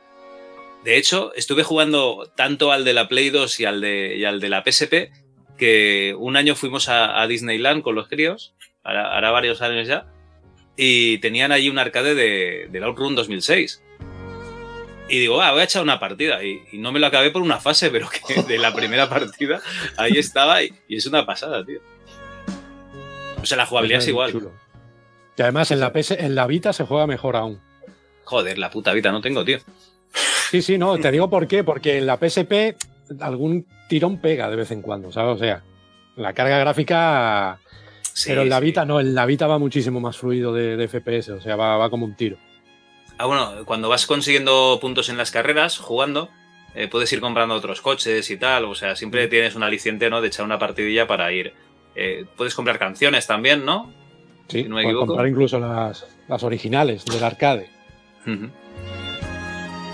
Pues a la vez, Manu, un juego que no es pirata. Si no tienes nada más que pedir por esa boquita, bueno, y yo ya para terminar, viendo que Manu. Manu me parece que se ha ido al lavabo. Yo creo que se ha ido. No, no, que ha entrado mi mujer a lo ninja en el cuarto, me ha mirado con el ojo abierto como plato y digo, se me ha muerto el niño, ¿qué ha pasado? no, no se ha muerto mi sobrino, ¿no? No, no, no, no se ha muerto. Vale, vale, vale, me quedo, me quedo tranquilo. Bueno, pues eh, para terminar, voy a traer un juego que el culpable de que yo lo probara y lo jugara, pues es Manu, precisamente porque uno de los múltiples podcasts de las Chus era el Hostias con Criterio. Creo que ese, ese conoció tres o cuatro capítulos, ¿no, Manu? ¿Cuántos fueron? Pues. Se murieron de cirrosis el resto de integrantes, entiendo. Pues mira, hubiera, sido, hubiera, sido, un final bastante esperable, la verdad. No lo desmiento, ¿no? No lo desmiento. No tengo pruebas, pero tampoco dudas. Bueno, pues en uno de esos hostias con criterio hicieron un repasito por, por la saga de Mortal Kombat. Y uno de los que recomendaron pues fue el Mortal Kombat, creo que era el 9, ¿no, Manu? De PS Vita. Sí. Y, y, bueno, pues yo me lo descargué, pirata, por supuesto. y la verdad es que he jugado bastante y me parece divertidísimo. Que teniendo en cuenta que a mí Mortal Kombat es un juego que nunca me ha gustado, eh, oh, hablo, de, ha, hablo de los originales. De Ese es el problema, es que los originales no le gustaban a nadie que le gustaran los juegos de lucha, porque eran una puta basura. A mí sí. Me gustaba hasta el de Game Boy. Joder, es verdad, ¿verdad? Eso, tiene, eso, tiene, eso está penado por la cárcel. el caso Mejor es que, que los juegos tácticos, ¿eh? Mortal Kombat Tactics. El caso es que a mí los de arcade pues nunca me gustaron, no me, no me hacía. Yo venía de Street Fighter y Mortal Kombat pues no me hacía, no me hacía el sistema de, de lucha conozco gente que me ha dicho que es conocerlo, que es otro sistema de lucha completamente diferente y que es conocerlo y hacerse a él, pero yo no me hice nunca. Y desde entonces, pues directamente abandoné los Mortal Kombat, ¿no? Eh, hasta eh, que probé este Mortal Kombat 9 para, para la PS. Entiendo que el 9, el 10, el 11, pues supongo que habrán seguido en la misma línea, no sé si con los mismos desarrolladores, pero me parecen unos juegazos, vamos, no, no solo lo bien hecho que está, sino cómo te van metiendo en la historia, cómo te van contando la historia y, los combates, pues por lo menos ya me apaño. o sea, no soy bueno, no lo soy porque no lo seré nunca, pero ya por lo menos me apaño, ya sé lo que estoy haciendo, ya no me da la sensación de estar haciendo así con las manitas, ay, ay, ay, ay, ay, como me pasaba con el Mortal Kombat de, de arcade, ¿no? Y, y, bueno, gráficamente me parece una gozada y un juego en el que te puedes echar alguna. En mi caso, siempre son partidas rápidas. ¿Por qué? Porque me matan pronto. Pero, pero me parece una versión cojonudísima. No sé si la saga ha seguido en esta línea. Sí, aparte tiene un modo historia. La empresa que lo hace ahora se llama eh, NetherRealm, que es su, bueno, mi English of the Mountains, a saber cómo se dice, ¿no? Que se absorbió, por así decirlo, a Midway, que eran los que hacían los originales y so, hace juegos basados en licencia de, de, Warner Bros. Games, o sea, está los Mortal Kombat, está Injustice y tal. Y son tanto los Injustice como los Mortal Kombat nuevos, son todos del mismo estilo, tienen un modo historia que no sé si lo has probado. Va utilizando a todos los personajes del juego. Sí, sí, sí, sí. He estado, ya digo, me llamó muchísimo más la atención por eso, porque es que aparte la historia engancha, o por lo menos a mí. Y está súper chulo y eso. Y ya a diferencia de los Mortal Kombat originales, que, que todos los personajes eran del mismo, o sea, todos tenían el mismo set de movimiento y lo que cambiaba eran los movimientos especiales. Luego realmente era exactamente lo mismo manejar a uno a otro. Aquí cada personaje tiene su, su lista de combos, tiene su breaker, tiene sus movimientos especiales, tiene su... Claro, se puede jugar en modo competitivo. Yo a este sí he jugado en modo competitivo a este no tanto, al 10 más, online y vamos, iba bien, se me daba bien. Cosa rara porque a mí los juegos de lucha se me suelen dar como el culo. Y está chulísimo, a mí es que lo, ya te digo, los Mortal Kombat nuevos son buenísimos. Y ya está, no sé si Eri, Javi, vosotros lo habéis probado o alguno de los Mortal Kombat nuevos. No, no, yo precisamente, es que cuando salió el 4, que ya era en 3D, que salió ya en PC, ahí dejé yo los Mortal Kombat. O sea, yo me quedé en el 1, 2 y 3. Hostia, el 4 era, era malo, pero malo, De, de, dolerte. Me quitó las ganas de jugar a los Mortal Kombat durante años. Es verdad que tengo en Play 3, ¿cuál saldría en Play 3? 8, 9 sería también, el, ¿no? El no, el Play 3, el, me acuerdo, el 9 este 9 ya salió para Play 3. Sí, además, lo tengo, lo tengo en formato, este, ¿cómo se dice? Steel, ¿no? Con la caja esta de metal, que lo pillé muy barato y, lo jugué en Play 3. A ver qué juego es cojonudo. En PSP, de hecho, no sabía ni que existía en PSP. En PS Vita, perdón. Pues por lo visto es el mismo, pero con un par de añadidos, un par de añadidos más. Creo que ya incluía, los DLCs y cositas más. Es que la vida es un maquinón, ¿eh? Sí, sí, la verdad es que a mí me sorprendió. Yo que la he tocado básicamente para emulación, el primer juego nativo para PS Vita que probé fue este y dije, hostia, lo que se mueve aquí, ¿no? es una pasada, sí. ¿Tú no lo has probado PS Vita como consola? No, yo los Mortal Kombat, yo creo que me quedé en el 2 de arcade y, ya está. Es que es una saga que no, no me ha traído nunca. Más que nada porque ¿Cómo os lo diría? La jugabilidad que me mola a mí es la de, la de Street Fighter y, a la que te acostumbras, tío. A mí un King of Fighters, pues sí puedo jugar un poco y tal, pero Mortal Kombat ya se va mucho. Me hacía gracia. Ya, ya, pues sí, lo tendría que hacer. Me hacía mucha gracia el, Mortal Kombat 1 por. al chorro de sangre, ¿no? Le pegas el gancho y lo tiras a los pinchos. Pero claro, es la gracia de cuando tienes 12 años. Bueno, ya los nuevos ya se han pasado, ya han consultado a, y esto es verdad, ¿eh? a forenses y tal. para es que, los combos, los, fatalities que te hacen ahora, macho, te enseña y ya está. Es que para, para, para que fuera anatómicamente correcto, para no cortarle la cabeza por la mitad a un tío y que lo que se viera, ¿sabes? O sea, ya llega un punto de. sí, de enfermedad, de enfermedad. podemos decirlo. Sí, sí.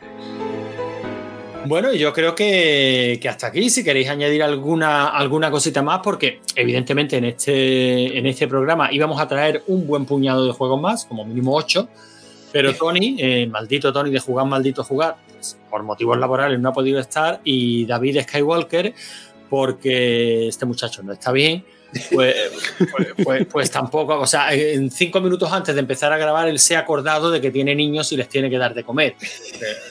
Eh, las cosas que solo le pueden pasar a, David Skywalker.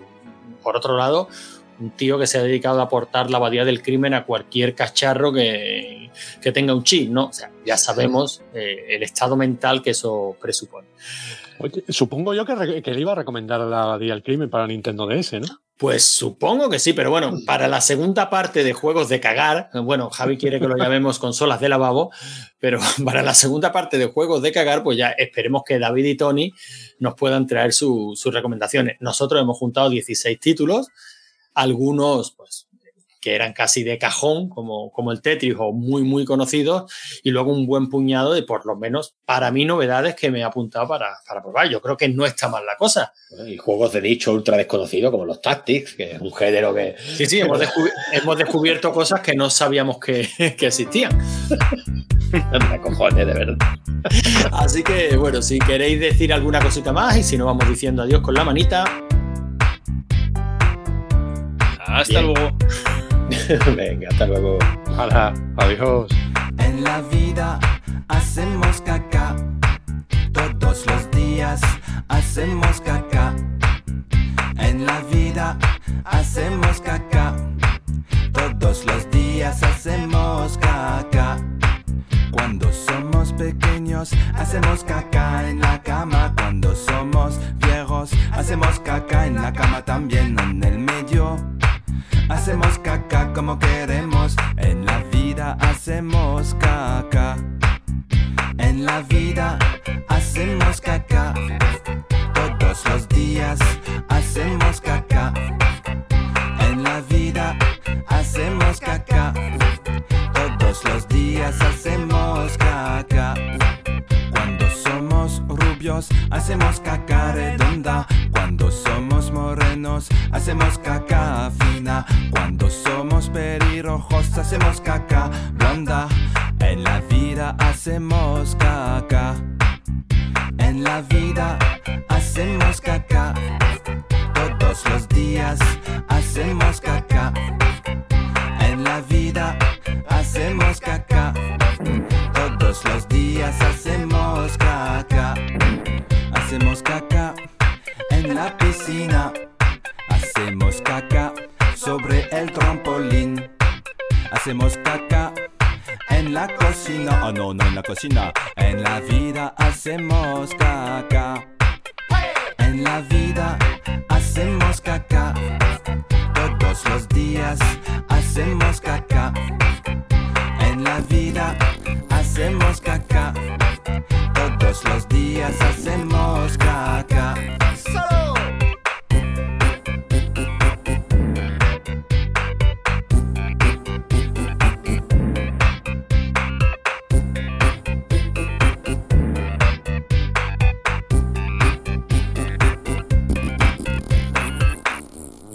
Rigor y criterio. Porque no tenéis ni puta idea.